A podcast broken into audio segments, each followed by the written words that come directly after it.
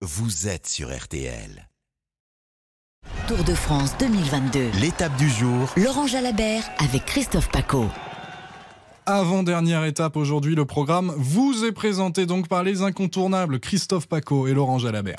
Bonjour à tous, Laurent Jalabert, bonjour. Bonjour. Contre la montre, aujourd'hui à la veille des Champs-Élysées, on fonce sur Rocamadour. On part de la Capelle Marival et 40 km 700 plus loin, les coureurs arriveront dans la très belle cité de Rocamadour. Ce contre-la-montre, il est long, 40 km 700, ça n'est pas rien, ça va durer 50 minutes environ pour les meilleurs. C'est le dernier moment pour essayer de chambouler quelques places au classement général. C'est aussi la journée idéale pour les rouleurs, évidemment, qui ont dû passer, comme les sprinteurs, les Pyrénées, pour se disputer une victoire d'étape aujourd'hui. On pense bien sûr à Philippe Ogana, euh, champion du monde de la discipline, mais on n'oublie pas non plus le maillot vert de Wout van Aert. C'est aussi euh, le dernier moment pour tous les coureurs de, se livrer à fond, puisqu'on le sait euh, désormais, la dernière étape sur les Champs-Élysées, c'est un, défilé. Donc aujourd'hui, ce contre-la-montre présente quand même la particularité d'être technique. Il est particulièrement sinueux, c'est des routes magnifiques, et puis ça va être une belle ambiance, une belle fête populaire, l'occasion pour tous les spectateurs, encore une fois, de remercier et féliciter tous les coureurs du Tour. L'opportunité de voir les coureurs un par un en plus. C'est exactement cela. S'il y a une étape à suivre en direct au bord de la route, évidemment, le contre-la-montre permet de voir passer le tour pendant des heures, contrairement aux journées précédentes où ça passe en un éclair. Premier coureur, Caleb Ewan qui s'élancera à 13h05. merci Laurent, bonne journée. Merci.